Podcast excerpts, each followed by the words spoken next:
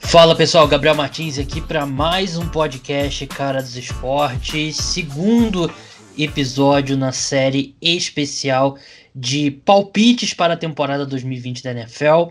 O último programa, você, se você não ouviu, você deveria ouvir, em que eu, o Felipe Lawrence, arroba o quarterback, e o Gabriel Queiroz, a gente fez os nossos palpites ousados para a temporada da NFL, aqueles um pouco mais fora do lugar comum e ficou bem legal o programa. O número, número de ouvintes ótimos, então tenho certeza que você, quem escutou gostou. E se você não escutou, vale a pena ir lá escutar.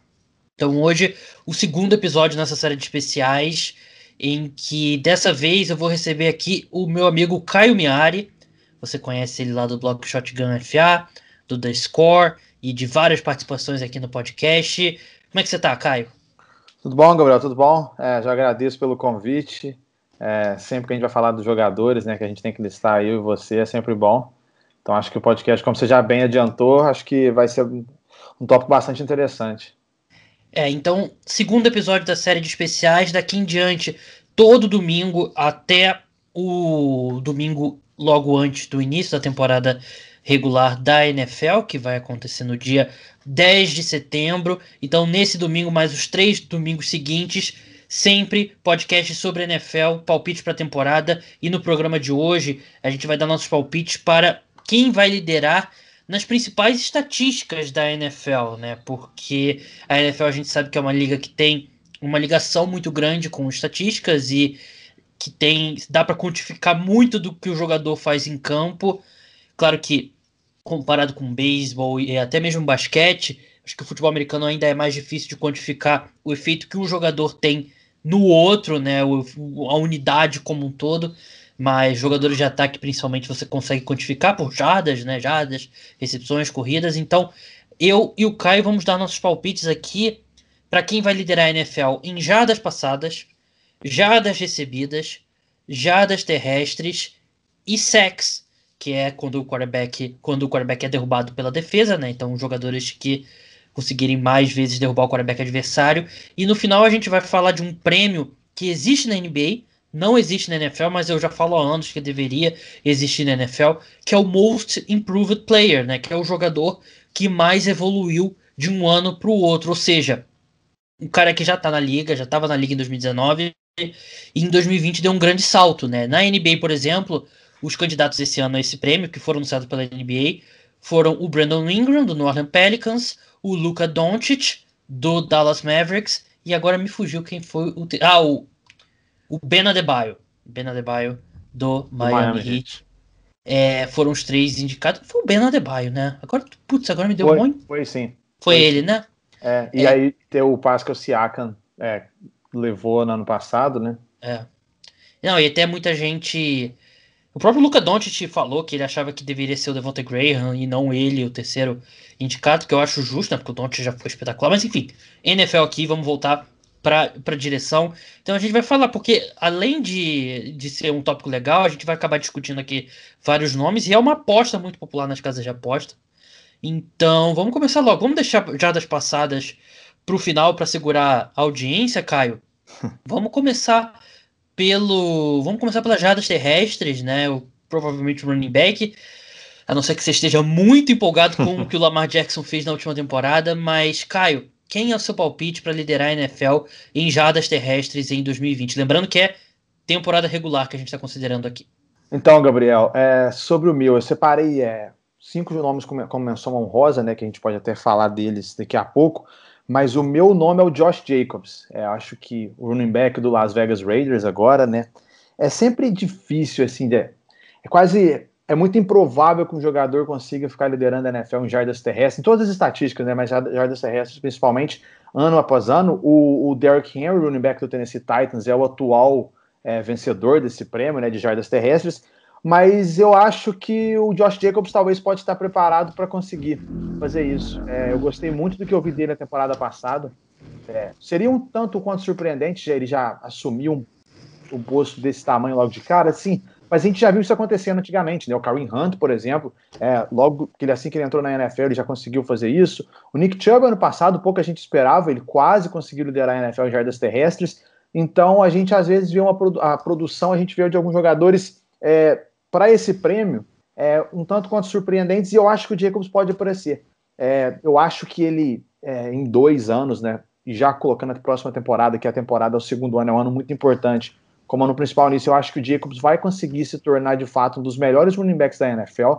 Ele teve assim 4.8 jardas por tentativa é, no ano de calouro, é, teve assim tocou na bola mais de 250 vezes, é, e eu acho que ele consegue dar esse, dar esse pular mais. Ele terminou em sétimo como líder de jardas corridas né, no ano de calouro dele pelos Raiders, né, ele teve 1.150 jardas já, e a tendência é que ele continue pegando na bola ainda mais. É, o ataque dos Raiders é um ataque que, em tese, está em ascensão, porque o Derek Carr é um, é um quarterback que tem um, um, índice de aproveitamento muito alto.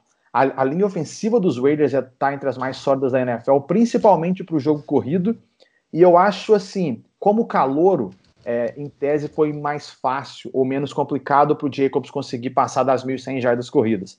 Então, as defesas poderiam, na hora de estar estudando os, o ataque dos Raiders nessa temporada, focar mais no Jacobs. Mas aí eu acho que a, todas as contratações que os Raiders fizeram para o ataque aéreo e a evolução que o ataque aéreo pode ter com mais um ano do Carr junto com o John Gruden, eu acho que pode evitar que o front seven né, das defesas fiquem tão povoado para conseguir parar o Jacobs. Por exemplo, o time é o Hunter Renfro, ele entrando na segunda temporada dele na NFL no slot, ele deve ter uma evolução interessante. O Henry Ruggs, obviamente, é um cara que estica o campo, talvez o melhor do draft para fazer isso. Eu acho que o Carr teve uma evolução já no ano passado com o Gruden. Eu acho que ele vai continuar tendo uma evolução e eu acabo até gostando mais do Carr do que a maioria das pessoas. Então eu acho que a combinação da linha ofensiva dos Raiders com a chegada dos reforços para o ataque aéreo, para dar, é, deixar o, o, sistema ofensivo dos Raiders menos óbvio, com a evolução do Josh Jacobs, com o que a gente viu dele na temporada passada, eu acho que pode fazer o Jacobs é, ficar entre aí de fato os melhores running backs da NFL. E aí, é, como um palpite já, né, que a gente está fazendo aqui né, nessa edição do, do podcast, eu teria apostaria nele para terminar o ano como líder de jardas terrestres da liga. É, então, é, você falou sobre o ataque dos Raiders e, assim, o Josh Jacobs é um running back talentoso, sim, ele mostrou isso como calouro, mas o, o, o meu, a minha desconfiança é, é o quanto que você falou do ataque dos Raiders. Eu não acho que o ataque dos Raiders vai ser bom o suficiente para o Josh Jacobs conseguir ter esse, esse desempenho. Porque se você olhar os últimos running backs que venceram esse prêmio, se você olhar aqui, Derrick Henry, Ezekiel Elliott, Kareem Hunt, Ezekiel Elliott, Adrian Peterson 2015, DeMarco Murray 2014, Deshaun McCoy 2013, Adrian Peterson 2012, se você olhar todos esses caras aqui, Maurice Jones-Drew 2011, Arian Foster em 2010 para encerrar a década, com exceção dos anos do Adrian Peterson e um pouco também o caso do Maurice Jones-Drew, mas se você olhar os, cinco recentes aqui, quatro principalmente, é sempre um running back de um ataque muito bom, né? Tirando o fato do Adrian Peterson, que o Adrian Peterson é um running back um dos maiores da história e tal. Mas a história recente da NFL a gente vê é o cara que é o running back, o three down back de um ataque muito bom. E eu não acho que o ataque do Raiders vai ser muito bom, porque eu não. Assim, é, você diz que está mais em alta com o Derek Carr do que a maioria, e eu, eu acredito que eu estou um pouco mais em baixa que o Derek, com o Derek Carr do que a maioria. Então a gente vai discordar quanto a ele. Eu não gosto da forma como ele. Tirando aquele 2015, 2015 não, 2000 2016, que foi o ano, foi o melhor ano da carreira dele, né? Que tinha um ataque muito bom ao redor dele. Ele é um cara que ele achata muito o campo para o ataque. E eu não acho. Eu não, não vejo com bons olhos, eu não acho que mudou muito o nível de talento ao redor dele.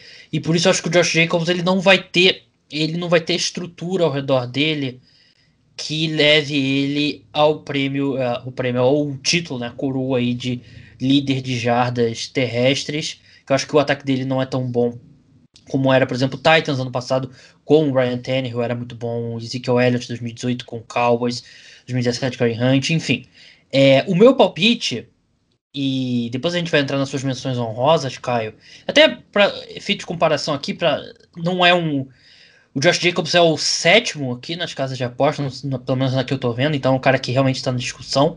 Mas o meu, eu fui com um nome um pouquinho mais óbvio. Eu fico sempre em dúvida nesse, nesse tipo de exercício, se eu vou com um nome um pouquinho mais óbvio para tentar ganhar, né? Porque ele é óbvio por um motivo, né? Porque é um dos favoritos. Ou se eu vou tentar acertar ali com um cara mais obscuro, mas eu fui com um cara óbvio, eu vou com o Ezekiel Elliott do Dallas Cowboys. Ele talvez um, talvez subestimado nesse momento, né? Acho que com o crescimento do Christian McCaffrey, só com o Barkley, talvez o pessoal esquece um pouco que o Ezekiel Elliott é um dos caras, dos running backs mais talentosos da liga, tá certamente nesse nesse grupo, e eu acredito que o Dallas Cowboys vai ser aquilo que eu falei sobre o ataque muito bom, e ele vai ser o three down back num ataque muito bom. É, tudo bem, tem a chegada do, do Mike McCarthy, mas ao que tudo indica, o ataque continua o mesmo. O McCarthy deu entrevista falando que ele está aprendendo o que o Kellen Moore, que é o coordenador ofensivo no ano passado, teve um ótimo ano e continuou em 2020. Ele que está aprendendo o sistema do Kellen Moore. O Kellen Moore vai continuar chamando jogadas. E o ataque dos Cowboys foi muito bem com o Kellen Moore. Então acho que um ano, ainda mais um ano de contrato para o Dak Prescott, acho que esse ataque vai ser um dos três melhores no mínimo da NFL. E com isso eu acho que o, o Ezekiel Elliott vai ter muita oportunidade, ele vai conseguir correr com fronts mais leves e para mim eu acho que ele hoje é o, é o favorito para mim nesse, nesse prêmio pela combinação de talento dele e da situação muito boa. É, sobre o, sobre o Zeke, eu acho que não tem muito como argumentar contra ele. É, eu acho ele o melhor running back da NFL atualmente. Eu acho Posso te ajudar ele... no argumento contra, então? Que é uma coisa que eu, que eu levei em conta. É, meu medo, acho que o, o que pode impedir que o Ezekiel Elliott conquiste esse prêmio é a defesa dos Cowboys ser muito ruim e os Cowboys estarem muito shootouts. E quando você tem shootout, você corre menos com a bola, você passa mais a bola. Esse é, o, é, é acho que é, a é o principal motivo que pode evitar que o Ezekiel Elliott conquiste esse prêmio. E os Cowboys estão, é, em tese, com um ataque aéreo é, tão é, mais potente que eles tiveram nos últimos, aí, nos últimos anos, se a gente parar para pensar, né? Porque o é, o Dak Prescott vem de um ano que ele produziu mais do que ele jamais tinha produzido, tanto em jardas quanto em touchdowns. E aí agora acabou de acrescentar o Sid Lamb no ataque. Então o ataque dos Cowboys, é, o Mike McCarthy sempre foi um cara que deu muito, se deu muito bem como é, com quarterbacks. Então, de fato, se o ataque aéreo dos Cowboys precisar é, de alguma coisa, acho que eles vão entregar muito é, para o Prescott lançar a bola. Mas é isso que eu, que eu tinha falado. Eu acho que é, atualmente na NFL, o Elliott é quase como se fosse o Peterson é, na época que ele estava em alta, né? É o cara que é o, é o ele tem que ser o favorito todo ano para estar tá entre os, os, melhores prêmios dos running backs. É, ele, obviamente, estava nas minhas menções honrosas, mas assim, como, como eu te falei, é, eu ainda acho que a defesa dos Cowboys vai muito bem. Eu acho assim que os Cowboys esse ano vão ter é, mais por mais uma temporada, né? porque no ano passado o Elliott já teve, ele foi top 5 dos caras em jardas corridas, e o deck foi a mesma coisa em jardas aéreas. Eu acho que esse ano os Cowboys têm tudo para repetir isso. Acho que o ataque dos Cowboys vai estar entre os melhores, e como, como, como eu já tinha adiantado, é, contra o Zeke eu não, não consigo achar muito argumento contra. Só um, um, uma estatística que eu esqueci de falar sobre o Josh Jacobs quando eu falei, ele jogou só 13 partidas ano passado, né? É, a média dele de 88 jardas e meia por partida foi a terceira maior da liga. É, então, isso foi uma, do, uma, das coisas que pode fazer acreditar no Jacobs, mas eu não, assim, eu não coloco o Jacobs no termos de favoritismo à frente do Zeke em hipótese alguma. Eu acho que, em hipótese alguma, nessa comparação, eu colocaria isso. É, se, eu, se eu tivesse que apostar em algum nome ali para, de repente, levando em consideração casas de aposta, né, que é aquela cotação mais alta, que é aquele que você bota um pouquinho e ganha bastante, eu tô olhando aqui, tem dois caras que estão pagando 26 reais para um real apostado, que são o Aaron Jones do Green Bay Packers e o Miles Sanders do Philadelphia Eagles. Eu acho que são dois caras também que eu consigo ver, né? O Packers é um time que, ao que tudo indica, vai usar muito mais o jogo terrestre. E o Miles Sanders, ele é talentoso e vai correr atrás de uma linha ofensiva muito boa. Então, acho que são dois caras ali. Se você quiser um nome menos óbvio, mas algum outro que você citaria, Caio, antes da gente é... mudar para de categoria? Eu acho que, obviamente, o, o Nick Chubb, né? Porque eu acho ele um, muito sólido, ele já vem numa temporada muito boa, ele quase liderou a liga. O ataque dos Browns tem é, um outro running back muito sólido, então isso pode acabar custando um pouquinho de produção para o Chubb. É, e aí e também tem a questão da defesa dos Browns, a gente não sabe exatamente como que ele vai ser, e pode entrar naquilo que você falou. E, é, e tirando, obviamente, o Derrick Henry e o Christian McCaffrey, que estão sempre ali, é, eu queria destacar o Joe Mixon. É, o Joe Mixon, para mim, é um dos running backs mais subestimados da liga. Ele vem com temporadas de mais de mil jardas recentemente. É, ele vai estar tá entrando num ano que é muito importante para ele na questão do contrato, né? Ele é, tem que evitar chegar na frente se ele quer se tornar um dos running backs mais bem pagos da liga. Eu acho que, ele é, que é possível que ele faça bem. A linha ofensiva dos Bengals, é, pelo menos no papel, vai estar tá muito melhor do que foi ano passado. Tem a chegada do Burrow agora, tudo o, o Zach Taylor precisa mostrar que ele é um treinador muito melhor do que foi no ano passado. Eu não acho o Mixon é, nem próximo dos favoritos, mas eu acho que ele merece uma menção honrosa pelo potencial que ele já demonstrou e porque o que, como que esse ataque dos Bengals pode evoluir. Verdade. Vamos passar agora de categoria. Vamos passar para jardas recebidas, né, que são nominadas aí pelos wide receivers, obviamente. Talvez eu vou abrir com a minha, com o meu palpite de novo não fui muito criativo. Eu até cheguei a, a flertar com um palpite um pouco mais criativo, mas eu acabei indo no indo na segurança. Meu palpite é o Julio Jones, do Atlanta Falcons. E, assim, acho que tem um nome óbvio nisso, daí, nisso tudo, que é o Michael Thomas, do, do New Orleans Saints. Só que, como eu falei no último programa, eu não confio que o Drew Brees vai conseguir se manter em alto nível eu acredito que pode vir aí uma, uma regressão grande aí do quarterback do Saints, e com isso o Michael Thomas sofreria. E eu, e eu não tenho esse mesmo medo quanto ao Matt Ryan, quanto ao Julio Jones. O Julio Jones sempre está ali na disputa por esse prêmio. Ele já foi duas vezes o líder da NFL em jardas recebidas, e 2018 e 2015, e está sempre perto ali. Já teve temporadas incríveis de 1.871 jardas em 2015, e ele ele de vez em quando ele, ele perde algum jogo por lesão, mas ele quando tá em campo ele ainda é o mesmo Julio Jones, mesmo nessa altura, 31 anos se eu não me engano, então eu não, me, eu não vejo ainda declínio nele, eu, eu acho que ele tem totais condições, e acho que num ano que a gente vai, é, que todo mundo fala, né, a questão da continuidade, tem pouquíssimas conexões na NFL. Acho que não tem uma conexão na NFL entre quarterback e wide receiver que tenha mais continuidade do que Matt Ryan e Julio Jones. Então, por isso eu vou na segurança, não vou quebrar a banca de nenhum cassino, mas o meu palpite é o Julio Jones. E o seu, Caio? A gente vai ter um igual. É, o meu também vai ser o Julio Jones. A gente tinha colocado lá no Twitter, né? O over-under 1.5. Então, a gente está chegando perto. Já tá perto. Isso, o meu é o Julio Jones. É, para colocar um pouquinho daquilo que você falou, né, do, que ele está sempre perto ali. 2017 ele foi o segundo em jardas recebidas da NFL, 2018 ele foi o, o teve, que mais teve, e 2019 ele foi o segundo. É, e se a gente considerar que o, o, ano que o Michael Thomas teve é um ano é, absurdo, né, um ano histórico, é, o Julio Jones, a consistência dele é absurda. É, ele já liderou na carreira a, é, a, liga em jardas recebidas duas vezes, mas ele já liderou em jardas é, por partida três anos. É, ele tem 96,2 jardas recebidas na carreira, né? É, por jogo. É, é, a maior da história da NFL. É, a consistência que o Julio Jones tem, é, como você já falou, Gabriel, é absurda. A gente já sabe a, a sintonia, né? O entrosamento que o Jones com o Matt Ryan tem. É, o ataque dos Falcons precisa muito do Julio Jones. não tem tantos alvos para distribuir o jogo é, os Falcons, normalmente, pela defesa muito abaixo da média, eles precisam passar a bola, entrando naquilo que você já tinha adiantado sobre é, o, o Zeke. Então, assim, o jogo corrido dos Falcons é ultimamente muito abaixo da média, então o Ryan tem que lançar a bola e o Julio Jones é de longe o alvo principal. Então, é, eu tô com você nessa.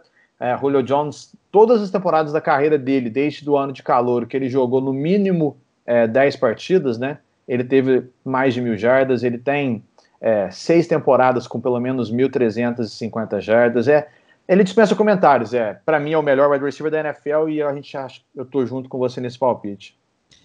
É, um cara que eu pensei em arriscar tentando um cara, pensando em um cara menos óbvio ali, foi o Kenny Golladay, né, do, do Detroit Lions, que teve uma temporada fantástica até o Matthew Stafford se machucar no, no ano passado. Eu acho que ele é um cara que pode é, pode pintar nessa disputa. Acho que é um cara que provavelmente a gente vai estar tá, discutindo ele no ano que vem como um dos melhores wide receivers da NFL.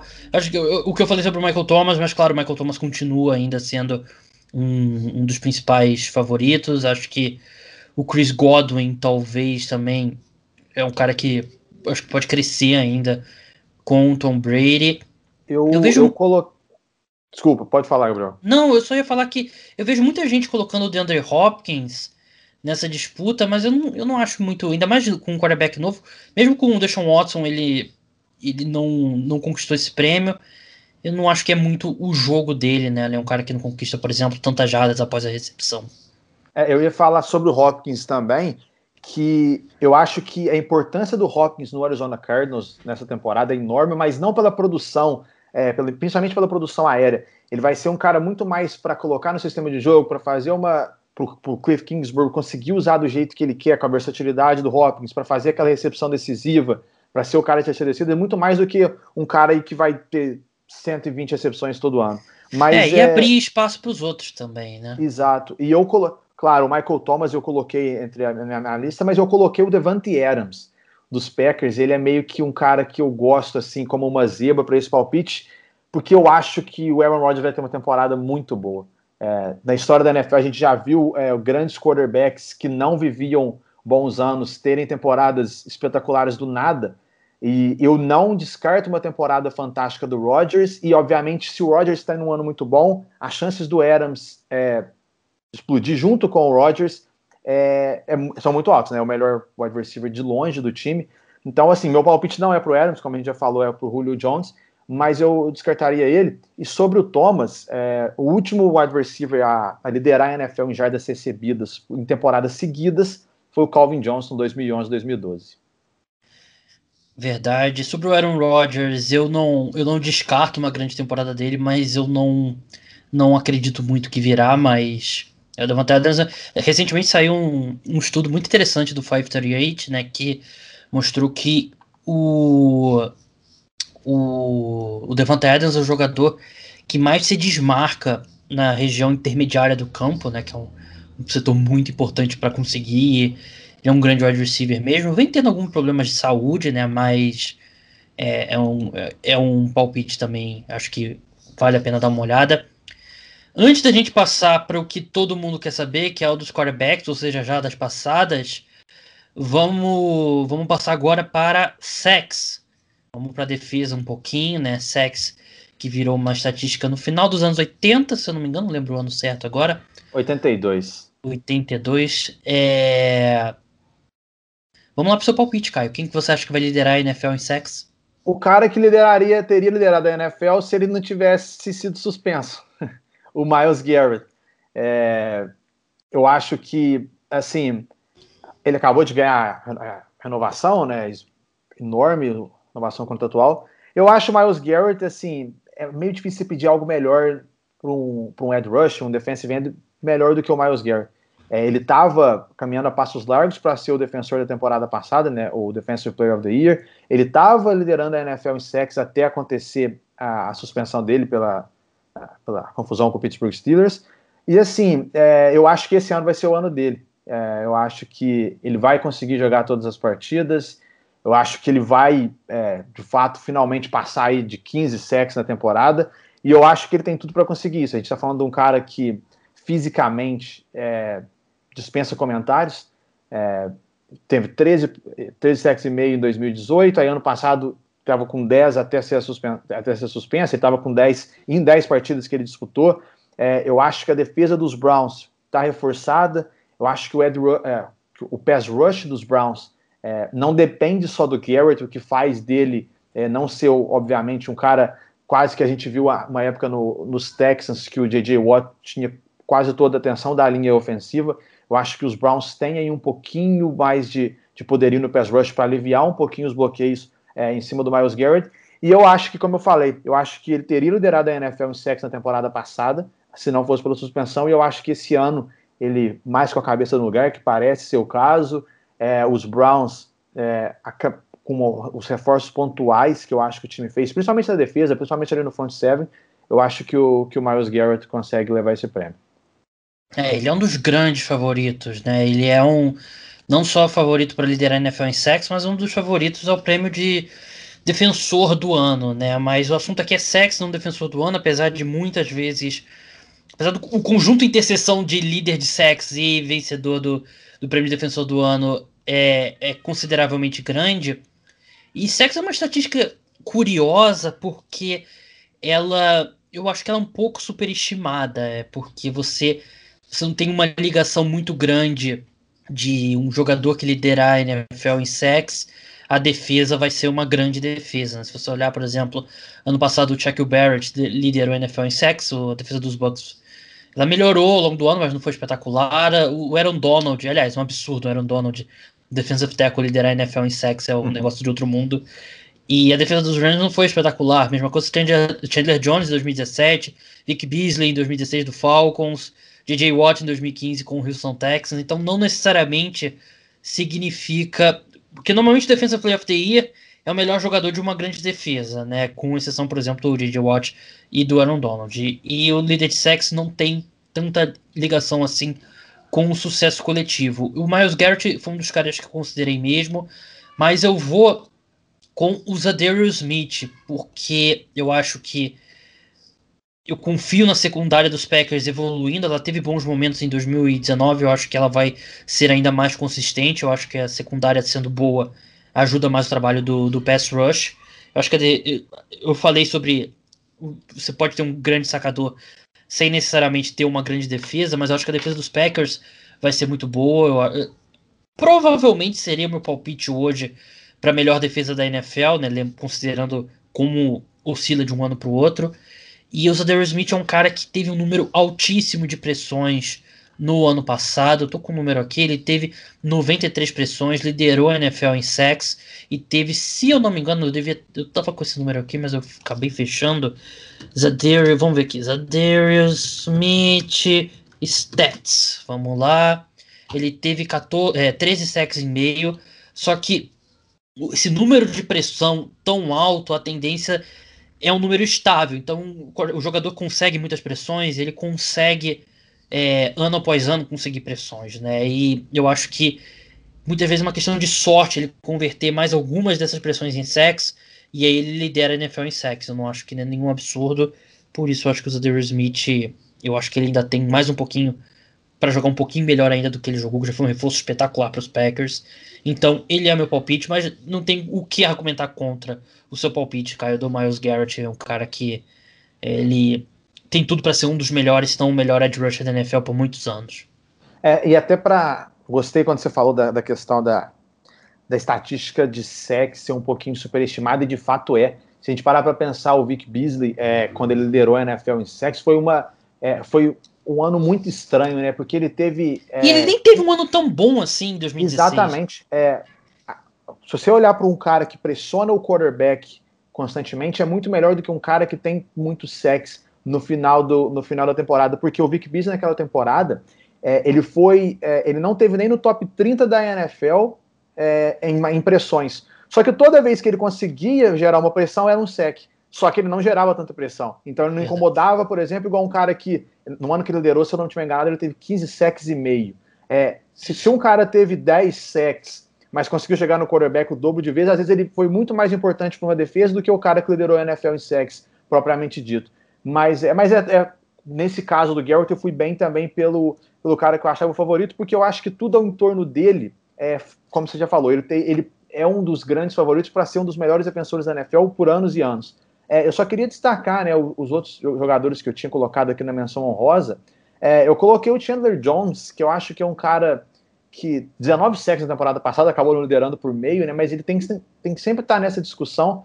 É, ele é um dos caras que hoje em dia nem sei se ele é mais subestimado, porque é, a gente já falou tanto que ele era subestimado, subestimado, subestimado, que ele até começou a de fato ganhar o crédito pelo que ele faz. E eu destaquei o TJ Watt, que para mim é um dos grandes, é, vai estar ali junto com o Garrett no futuro, os grandes defensores da NFL, e o Daniel Hunter. É, ele todo ano ele tá no top 5 de sacks, mas ele obviamente nunca liderou. Eu acho que ele é um cara que, se fosse, se eu tivesse que apostar numa zebra, é, acho que ele poderia também estar tá nesse meio. Verdade. É, todos esses caras são realmente são grandes candidatos. Eu, eu acho que talvez o Joey Bosa, eu acho que o, o jogo dele é um pouco mais é, completo, ele não é talvez aquele pass rush é, puro, né? Como outros desses caras aí que a gente O impacto citou. dele no jogo corrido é muito grande também. É, eu acho que, por exemplo, o irmão dele, o Nick Bosa, se eu tivesse que apostar num cara que vai ter mais produção de sexo, eu acho que eu apostaria mais no Nick Bosa.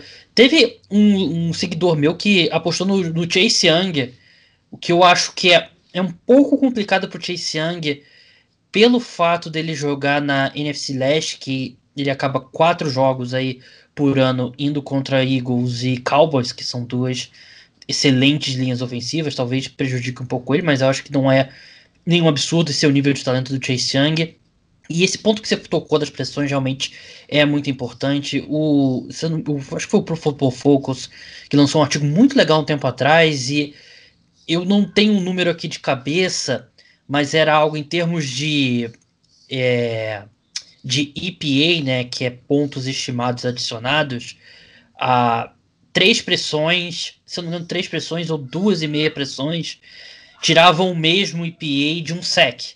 E você vê uma temporada, por exemplo, o Shaquille Barrett teve 19,5 é, sacks e o Zander Smith teve 93 pressões. Então, se a gente isola esses dois números, é as 93 pressões que o Zander Smith conseguiram, conseguiu são mais valiosas do que os 19,5 sacks do Shaquille Barrett.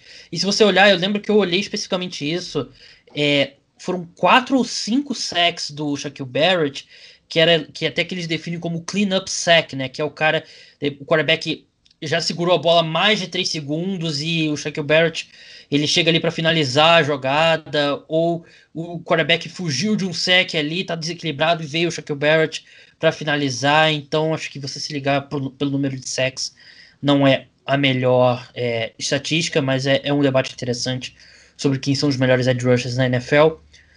Vamos, vamos terminar de estatísticas agora, vamos falar do quarterback, vamos falar do jogador que a gente acha que vai liderar a NFL em jardas passadas. E eu não sei o que você arriscou, Caio, mas eu pensei em alguns nomes e depois eu pensei, olha, é legal pensar em outros quarterbacks, mas eu tô, eu estaria me enganando se eu arriscasse qualquer nome que não seja o Patrick Mahomes. Eu, de novo, aquela questão da continuidade. O Chiefs é um, do time, um dos times que tem a maior continuidade na NFL. Basicamente o ataque inteiro voltando, com exceção do guard. O Patrick Mahomes é o melhor quarterback da NFL por uma boa margem. O Andy Reid é o melhor play caller da NFL, na minha opinião. Ele é um A e o Kyle Shanahan um B para mim. E num ano que a gente já viu no passado, por exemplo, no ano da greve, que os ataques dominaram, né, sem off-season, e eu acredito que a gente vai ver isso de novo em 2020. E eu acho que o Patrick eu acho que o, o Chiefs tem condições de ter um dos melhores ataques da história da NFL, se não o melhor ataque da história da NFL. E é um time que não tira o pé do, do acelerador, que é algo que poderia me preocupar em termos de jardas totais. Mas eu, eu consigo ver o Patrick Mahomes ali 5.300, 5.400 jardas e destruindo aí os números ofensivos na história da liga. Eu queria arriscar outro nome, Caio, mas eu não consigo não colocar o Patrick Mahomes. É, a gente vai ter então mais um igual. É, mas então assim, batemos o over, batemos o over. mas eu, eu, eu até cheguei a destacar um outro. Eu ia falar o Mahomes, mas eu, eu ia até destacar um outro, como se fosse é, um A e um B nos meus palpites. Eu fiz a mesma coisa, por favor, faça o seu. É porque o Mahomes é aquilo, né? E aí você acabou de perder o seu running back, que em tese seria o titular. Assim, eu sei que você tem um running back calor e agora o Sean McCoy tá lá, mas é, a probabilidade dos Chiefs lançarem a bola mais que qualquer outro ano que o Mahomes tá, teve na NFL é muito grande. É, como você falou, quando os Chiefs estão chamando muita jogada aérea, é, o Andrew Reid sabe melhor que ninguém o que ele está fazendo.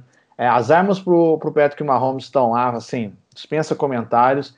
Então é meio que quase impossível você argumentar contra o Mahomes, assim, não tem muito, a menos que assim, é, ano passado ele teve um pouquinho o problema de lesão. É, isso pode meio que atrapalhar ele na questão de ser o líder de jardas. Mas já falando meu, a opção 1B, que aí seria um algo, é, algo já um palpite um pouco mais ousado, é o Jared Goff.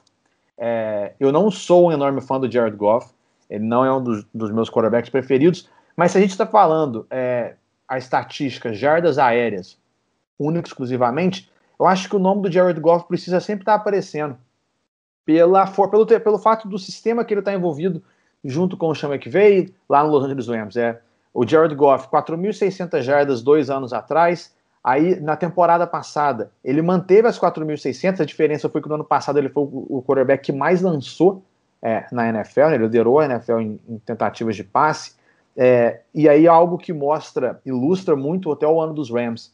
É, o, o, Jared Goff 2017, 2018 teve, oito, teve no mínimo 8 jardas por tentativa de passe completado. É, ano passado ele teve 7.4. É, vai muito pela questão do que os Rams caiu, o jogo corrido com o Gurley não funcionou, então ele teve que lançar muito, não foi tão eficiente. Eu estou esperando um ano melhor para o jogo corrido dos Rams. É, claro que sem ter a estrela do Gurley, mas um, um pouco mais eficiente do que foi ano passado. E eu acho que o Chama que vem vai conseguir fazer os ajustes necessários para colocar o Goff de volta na produção aí de 8 jardas por passe, por, por passe tentado, e aí que colocaria ele de, de fato nessa briga.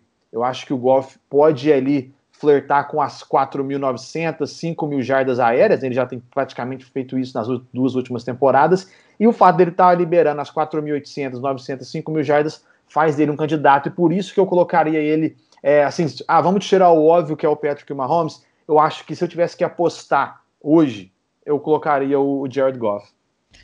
É, eu não acho um absurdo, e você está aqui falando com um dos últimos habitantes da Goff Island, está cada vez mais vazia a ilha. Eu, eu ainda acredito no Sean McVay e no Jared Goff.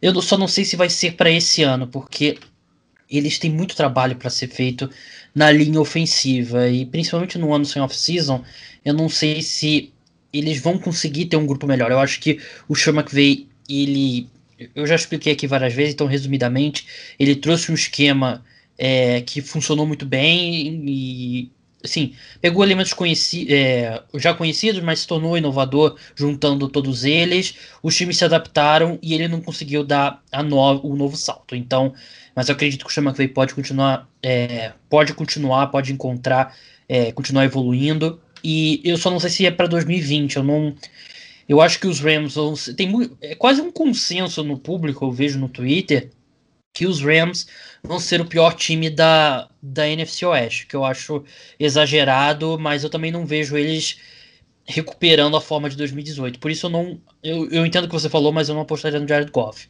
Eu pensei em dois nomes aqui. É, primeiro eu pensei no Matthew Stafford, que antes de se machucar, ele estava caminhando para uma temporada de 4.998 jardas que, se você olhar aqui nos últimos 10 anos, seria suficiente para conquistar o título em um, um, dois, três, quatro, cinco. Então não é nenhum absurdo. Eu acho que mais um ano no, esquema tático novo. É, o Stafford já passou perto também de liderar a NFL em jardas, né? Eu, eu, ainda confio muito no talento dele. Já teve e... uma temporada de 5 mil jardas que acabou sendo um ano que todo mundo teve e ele não conseguiu liderar. Verdade, foi no ano da, da greve, né? Foi no ano que isso, teve a greve na, isso, isso. Pelo, na disputa contratual lá do, do acordo coletivo da NFL com os jogadores. O outro nome, a gente já falou bastante sobre ele, acho que a gente não precisa acrescentar muito, é o Dak Prescott, Caio, que ele é um cara que, de novo, vai liderar um ataque que eu acredito que vai ser um dos três melhores da NFL. Hoje, se eu tivesse que apostar, eu apostaria Chiefs com o melhor ataque da NFL e o Dallas Cowboys com o segundo melhor ataque da NFL. E acho que ele vai passar bastante a bola, passar bastante a bola em play action. E eu acho que são dois nomes ali que valeria a pena apostar. Eu, eu acho que eu vou apostar mesmo no, no Matthew Stafford para vencer esse prêmio. E faltou algum, Caio? É, sobre o Stafford, é, eu acho que ele tem que estar na consideração, apesar de que ele ultimamente ele tem sido muito mais eficiente do que produtivo. É, no, no, começo da carreira dele, ele lançava muitas jardas, mas cometia muitos, muitos erros ele ultimamente ele, a produção dele baixou um pouquinho, mas ele está sendo muito melhor, está sendo muito mais decisivo para o time, errando muito menos. Mas eu acho que é, o braço dele é tão potente, ele tem tantos, tantas armas em, em torno dele que de fato pode funcionar. É, eu queria destacar dois nomes é, sobre o deck, eu concordo 100%, eu acho é, a questão de ser o segundo principal ataque da NFL, eu concordo, eu acho que o deck tem que estar tá nisso. É, o Matt Ryan, o Matt Ryan é um pouquinho parecido com o Daniel Hunter, que eu tinha falado no Sex, o Matt Ryan todo ano está ali, entre o top 5 top 6 jardas aéreas na NFL. É, acho que é, vale colocar a menção honrosa nele, é, pelo fato dele, na maioria das vezes, na maioria das temporadas, lançar muito a bola. O ataque dos Falcons ser muito aéreo e depender muito dele, dele ter um wide receiver que é garantia de sucesso, ter um, algumas outras armas interessantes também. E eu queria destacar um jogador que é, eu espero que você não é, termine essa, esse podcast, essa gravação, mas é o Philip Rivers. É, é possível. assim, eu tô, tô meio que separando um palpite ousado para cada um, e o Rivers seria esse de quarterback. É, assim, na temporada passada, que foi um ano muito ruim para o Rivers, ele teve 4.600, foi o quarto da NFL. É, é, é, que, assim, o ano do Rivers ano passado foi, foi bem ruim, mas olhando só, a gente está falando da estatística, só a estatística, separadamente, é, ele teve 4.600. E eu, assim, a gente até falou do, do, do, Rivers nas outras vezes que eu participei do podcast, é, a gente tem uma opinião diferente sobre ele. É assim, ele vai estar tá entrando Oposta, agora... eu diria. Oposta, é melhor. Mas é. ele vai estar tá entrando agora num ataque é, com um, um, head coach que sabe, é, que tem é, intimidade para trabalhar com quarterbacks, mais do que, por exemplo, ele, mais do que o apoio que ele recebia com os Chargers. É, eu ainda tenho um pouquinho de dúvida quanto ao grupo de recebedores do Indianapolis Colts. Eu tenho é, bastante. Mas, mas assim, é, é, um grupo de recebedores jovem. Eu acho o, o, o T.Y. Hilton muito bom, mas é muito veterano, tá machucando todo, toda semana ele machuca. Mas assim, é, o Indianapolis Colts nos últimos dois anos, eles pegaram dois wide receivers de segunda rodada e os dois wide receivers ótimos. O Paris Campbell e o Michael Pittman, claro, são é, apenas promessas. O Campbell sofreu com muita lesão no ano passado, o Pittman é só um calor esse ano. Mas assim, eu acho que os Colts têm poder de fogo e eles estão arriscando no Rivers. É, é um palpite ousado, sim, porque tem a idade do Rivers, ele já teve declínio no ano passado, é, o grupo de recebedores é incerto. Mas assim, é, um ano ruim para o Rivers ano passado, ele foi o quarto da liga em jardas aéreas. É, comparar ele com o Mahomes hoje é quase que cômico é, nessa, na, em termos de produção, sim mas como um palpite ousado, eu acho que pra, eu queria mencionar ele. É, Caio, eu acho que você chegou no. Você, você atrasou um programa aí, você devia ter trazido esse, esse seu palpite aí no último programa. É, eu, não, eu não consigo ver o Philip Rivers com um grupo de wide receivers bem pior, tendo um desempenho melhor em jadas. Eu acho que é bem pouco provável e. Assim, eu tô bem baixo com o Philip Rivers, mas também eu não gosto desse corpo de recebedores dos Colts, por isso que eu não acho que é possível. Se você olhar os caras que ganharam recentemente, sempre cercado de bons alvos, né? O Winston com os Bucks ano passado, o Big Ben com os Steelers 2018, Tom Brady em 2017, Breeze, Breeze, Breeze, Big Ben de novo, Peyton Manning com Broncos, Drew Brees, Drew Brees, e o Philip Rivers, que liderou uma vez na carreira, 2010. Não vejo ele 10 anos depois repetindo o feito. E vamos encerrar agora com o Most Improved Player, que eu faço aqui o apelo de novo à NFL para adotar como um prêmio é, oficial. De novo, é aquele jogador que já estava na liga no ano passado, já pode estar na liga há 10 anos, e seja por qual motivo for, ele deu um grande salto na carreira, e por isso ele é o jogador que Most Improved Player traduz como jogador que mais evoluiu. Caio, quem que você acha que vai levar esse prêmio? É, tem muitos jogadores, né? Tava, quando você passou que a gente ia fazer isso, tem muitos jogadores que podem entrar nessa lista. É, e aí, para deixar claro, é, até para quem está ouvindo, é, o Most Improved é diferente do Comeback Player, mas eu, eu, vou destacar um que talvez até um cara que eu torço para ir muito bem, que é o Sam Darnold. É, assim, as coisas no Jets parecem que com Adam Gaze ofensivamente não vão funcionar tão bem. Mas assim, é, o Sam Darnold ainda não teve aquele breakout year, né? Que é o ano que todo mundo estava esperando dele, desde que ele foi uma terceira escolha geral. Mas do de 2018 para 2019 teve uma evolução. É, o lado bom é que a evolução aconteceu, o ruim é que a evolução foi muito pequena. Mas assim, os Jets tiveram duas temporadas negativas, né, com mais derrotas do que vitórias desde que o Darnold foi recrutado. Só que ano passado o Darnold perdeu partidas por lesão. É, com, com, o Darnold em campo, os Jets tiveram campanha positiva. O Darnold melhorou é, jardas, aproveitamento, touchdowns, menos interceptações. Ele evoluiu é, em todos os quesitos. Ele evoluiu viradas no último período, ele evoluiu é, campanhas para vencer o jogo. Assim, ele ainda comete alguns erros, ele principalmente em terceiras descidas, ele pode tomar decisão melhor, é, decisões melhores. É, na, na red zone ele também não é ainda brilhante, mas assim, é, ele está entrando no terceiro ano que é crucial para ele. É, os, o, aparentemente, o que a gente tem visto desse training camp é que a relação Sam Darnold Adam Gaze e principalmente o Livon Bell tá melhor, então eu acho que o Bell pode ajudar muito o Darnold é, a ter um ano principal. E o Darnold tem hoje talvez o melhor grupo de recebedores que ele já teve na carreira, o melhor talvez sistema ofensivo em torno dele que ele teve na carreira, com os Jets, claro. É, Mas também não quer dizer muito, né? Eu tô com. Rapidinho, sim, eu tô com cinco adversaries deles aqui. A bet que eu tuitei sobre isso hoje. Os cinco principais wide receivers dele hoje são Bruchard Perman, Jameson Crowder, Denzel Mims, Vincent Smith e agora Chris Hogan. Não é um grupo que faz muito favor a um, a um quarterback jovem. Não, eu concordo. Mas assim, até mesmo a linha ofensiva dele melhorou bastante. Porque o, a linha ofensiva dos Jets ano passado talvez tenha sido a pior da NFL. O time reforçou todos os setores com titulares, obviamente o Beckton foi a escolha de primeira rodada do time, e eu concordo que quando você fala esse grupo de recebedores, é um grupo de recebedor que você fala assim, cara, quem que vai ser o número um? É, e esse número um, provavelmente, em muitos times com grupo de recebedor, não seria nem o segundo. Mas assim, a gente não sabe como que o Mims vai ser. É, é possível argumentar que ele foi um steal para os Jets. O Brashard Perriman vem da melhor temporada da carreira nos Bucks, mas foi um ataque dos Bucks que produziu demais e ele era só o terceiro nível. O Jameson Crowder é um cara que tá ali, a gente já sabe exatamente o que, que o Crowder vai produzir. Mas assim, é, eu não, não acho que, o, que a opção eu seja o favorito para o Most Improved Player se a NFL tivesse, mas eu quero muito ver o Darnold como a temporada um breakout player, e eu acho que ele pode ter um salto muito grande, obviamente é, continuar evoluindo em relação a ele, então por isso que eu destaquei. É, o Sam Darnold, ele é um caso interessante, porque se você pegar esses dois primeiros anos dele na NFL, que foram conturbados, é, você tem alguns recortes que você faz ali de alguns jogos, quatro, cinco jogos, que ele colocou números muito interessantes para um quarterback jovem, né? ele é um quarterback muito jovem ainda, se eu não me engano, ele é, acho que ele é mais jovem que o Joe Burrow. Deixa eu ver aqui a idade dele.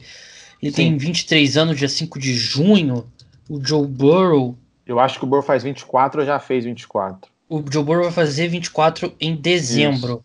Isso, isso. Ele é de 96 e o Sandano de 97. Então ele é mais jovem ainda que o Joe Burrow, que foi selecionado dois anos depois dele. Então, é, eu acredito no talento do Sam Darnold ainda. Mas o, o que eu.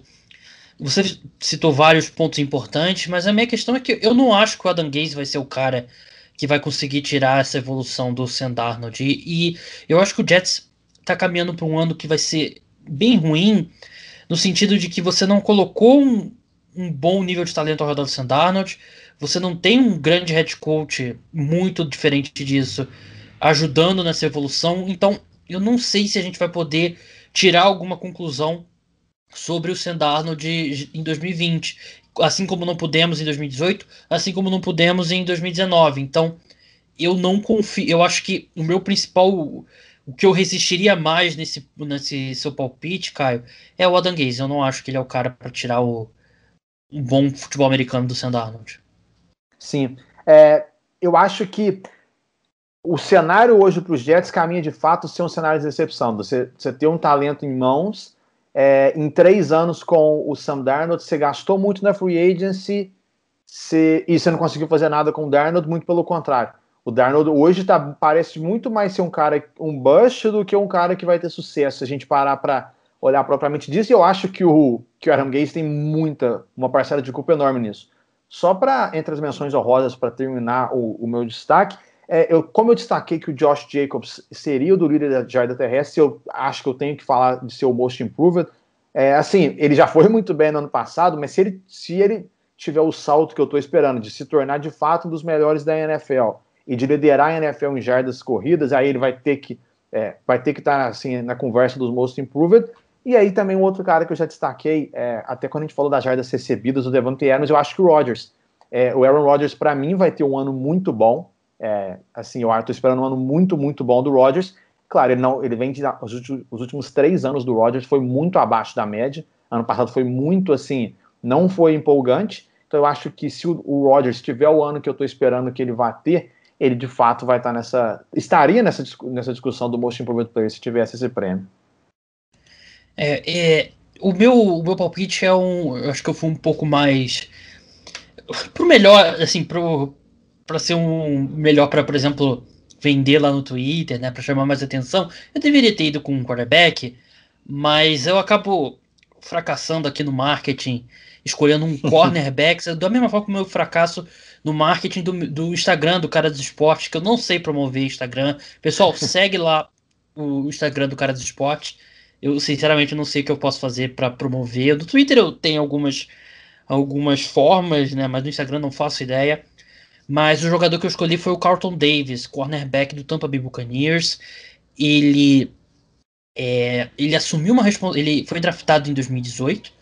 Ele assumiu uma responsabilidade maior em 2019 quando o Vernon Hargreaves é, foi cortado pela equipe e ele foi muito bem. Os Bucks investiram bastante em secundária e e tá dando resultado. A secundária melhorou muito ao longo do ano, principalmente depois da saída do Vernon Hargreaves. O o Carlton Davis ele passou seu cornerback 1, se não me engano, na semana 10. Ele liderou a NFL em desvio de passe, ele teve 18, que foi por uma boa margem essa liderança. E ele joga no esquema do Todd Bowles, que é um excelente coordenador defensivo. E é um coordenador defensivo que é, usa muita blitz e conta que os seus cornerbacks vão conseguir segurar em marcação homem a homem. E o Carlton Davis ele tem o corpo para isso e já mostrou essa capacidade. Então eu acho que o Tampa Bay Buccaneers esse ano é, obviamente vai receber muito mais atenção pela presença do Tom Brady.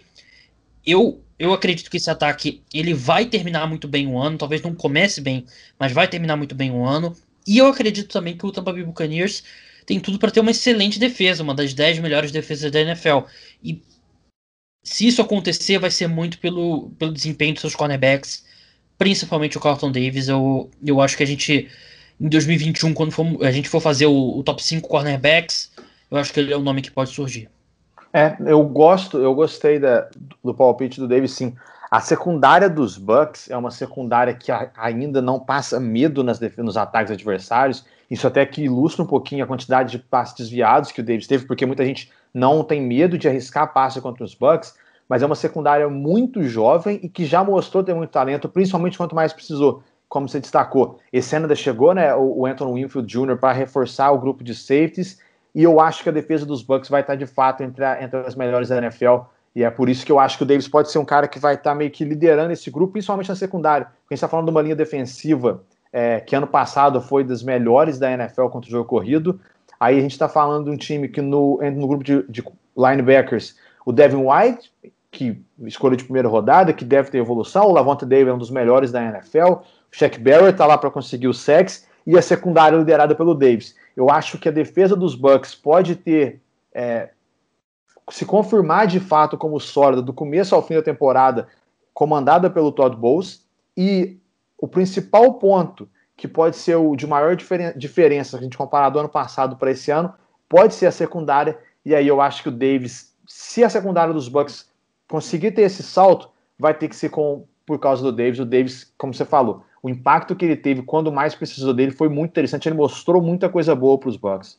Então é isso, esses foram os nossos palpites para as principais categorias, esse prêmio aí que e de novo, NFL, por favor, crie esse prêmio como um prêmio oficial, que seria bem legal. Próximo programa é normal, vai depender aí do que for notícia no mundo dos esportes. No podcast do próximo domingo, terceiro episódio da série de palpites, dessa vez prêmios individuais da temporada da NFL, aqueles que os principais MVP, melhor treinador do ano, melhor defensor do ano, melhor calor de ataque, melhor calor de defesa e todos os principais. É, Caio, muito obrigado pela sua participação e até a próxima. Obrigado, Gabriel. Grande abraço, até mais. Muito obrigado, Caio. Antes de encerrar o programa, eu vou, como a gente tô gravando aqui no domingo, e os playoffs da NBA começam nessa segunda-feira. Queria deixar registrado aqui os meus palpites para é, para essas séries do primeiro, da primeira rodada dos playoffs, né? Se você não não se interessa muito por NBA, tudo bem, pode desligar o podcast agora. Muito obrigado por ter ouvido o programa. O podcast vai continuar bastante NFL nos próximos próximos programas, já com o, a temporada voltando, a temporada se aproximando. Mas rapidinho para deixar registrado aqui para vocês verem que eu acertei. Para quando acabar a primeira rodada vocês verem que eu acertei 100%. Começando pelo Oeste, eu acho que os Lakers vencem o, o Portland Trail Blazers em 5 jogos.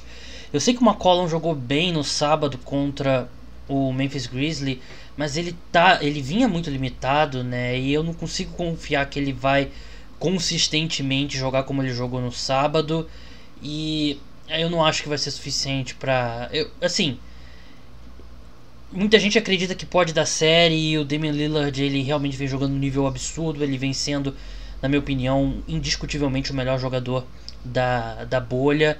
Mas é o Lakers e se tem um jogador na NBA que dá para acreditar que vai virar a chavinha é o LeBron, né? E o LeBron, assim, ele pode não virar o LeBron candidato a MVP da temporada regular, mas ele pode jogar muito melhor do que ele vinha jogando e os Blazers, assim como os Lakers não têm resposta para o Damian Lillard e para o McCollum, os Blazers não têm resposta para o LeBron, muito menos resposta para o Anthony Davis, né? E o, o Blazers, assim, ainda é um time que tem muita dificuldade para fechar jogo, né? E você consegue sobreviver contra Memphis, mas você não vai conseguir sobreviver contra o LeBron e o Anthony Davis consistentemente assim, encerrando o jogo.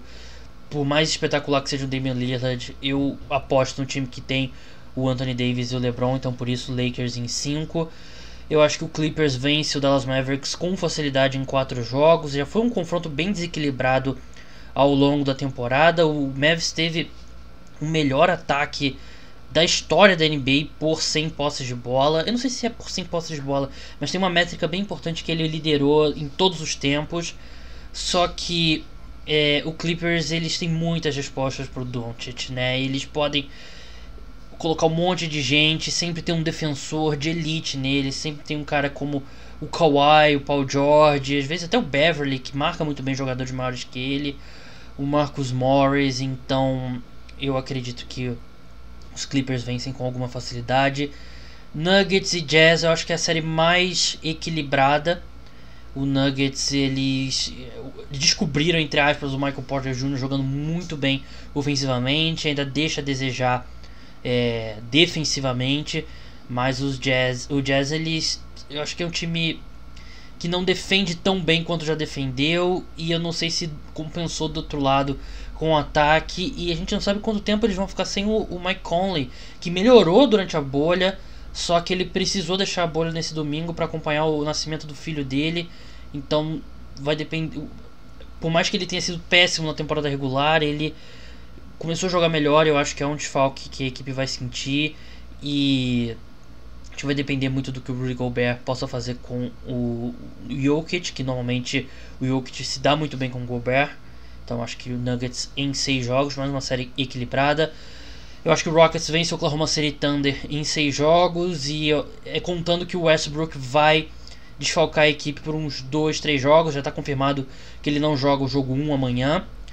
E, assim, um, um ponto que o, o Zach Lowe, da ESPN americana, fez, que eu achei que realmente é importante, o Oklahoma City Thunder levou vantagem contra o Rockets na série da temporada regular, mas eles não, eh, o Rockets não enfrentou o, Oklahoma City Thunder não enfrentou o Rockets pós troca do Clint Capella. E boa parte da produção do Chris Paul é em trocas quando ele acaba marcado por um big man e não tem mais big man em Houston, né? Eu não acho que ele vai conseguir o que ele faz com o Clint Capella, ele não vai conseguir, ele não tem o mesmo atleticismo nesse, nesse estágio da carreira para passar com facilidade pelo Robbie Covington, nem pelo, pelo PJ Tucker, né? Então eu acho que o Houston Rockets vencem, mas não vai ser fácil se o Westbrook. Não vai ser fácil de qualquer jeito. Se o Westbrook voltar no jogo 2, eu acho que pode ser um pouco menos traumática essa série. Mas se o Westbrook não jogar a série inteira, eu acho que 6 ou 7 jogos, mas ainda assim eu apostaria em Houston. Bucks vence o Magic, não tem muito o que falar. Raptors vence o Nets em 5, eu botei Bucks em 4. O Raptors sempre, sempre tem um tropeço ali na primeira. No, no, no, primeiro jogo né, da série, na primeira rodada dos playoffs, por isso eu coloquei uma vitória para o Nets, que vem jogando muito bem. Mas acho que o Raptors vence sem muito susto. Celtics em quatro jogos contra o 76ers, eu acho que tem dois cenários possíveis. Ou o, o Embiid ele coloca o time nas costas e ele costuma jogar muito bem contra o Celtics e consegue ele sozinho roubar dois jogos e levar essa série a 6. Ou o Celtics vence bem os dois primeiros jogos e ele dá aquele check-out ali mental e já começa a olhar no, sei lá, no decolar, passagem para as férias e tal e o que ele já fez no passado. Claro que não de procurar férias, mas de meio que se desligar mentalmente de jogos importantes. E, e aí o Celtics vence com facilidade. Eu acho que sem o Ben Simmons para marcar o Tatum, eu não vejo nenhuma chance para o 76ers. E vai depender muito do Embiid o que quão longa vai ser essa série, mas eu acredito que os Celtics vão vencer fácil e o Embiid meio que vai dar aquele check-out mental. Para encerrar, Heat Pacers também é uma série relativamente equilibrada, mas acho que o time do Heat é melhor e o TJ Warren parece meio limitado pela lesão no pé e não foi nada bem contra o Jimmy Butler, Jimmy Butler anulou ele completamente e sem ele jogando tão bem como ele vinha jogando, eu acho que o, Pacers não tem ataque suficiente para bater de frente com o Miami Heat, que é um time todo ajeitado, é um time sabe o que faz em quadra, tem informações diferentes e enfim, é um time que eu gosto. Então acho que o Heat vence em seis jogos. Já mostro que eu acho que vai ser algum equilíbrio, mas não, eu acho que o Heat é o time melhor. Então é isso, esses são meus palpites para a primeira rodada dos playoffs da NBA. podcast Cara dos Esportes volta na quarta-feira com mais uma edição. Então, até lá. Tchau.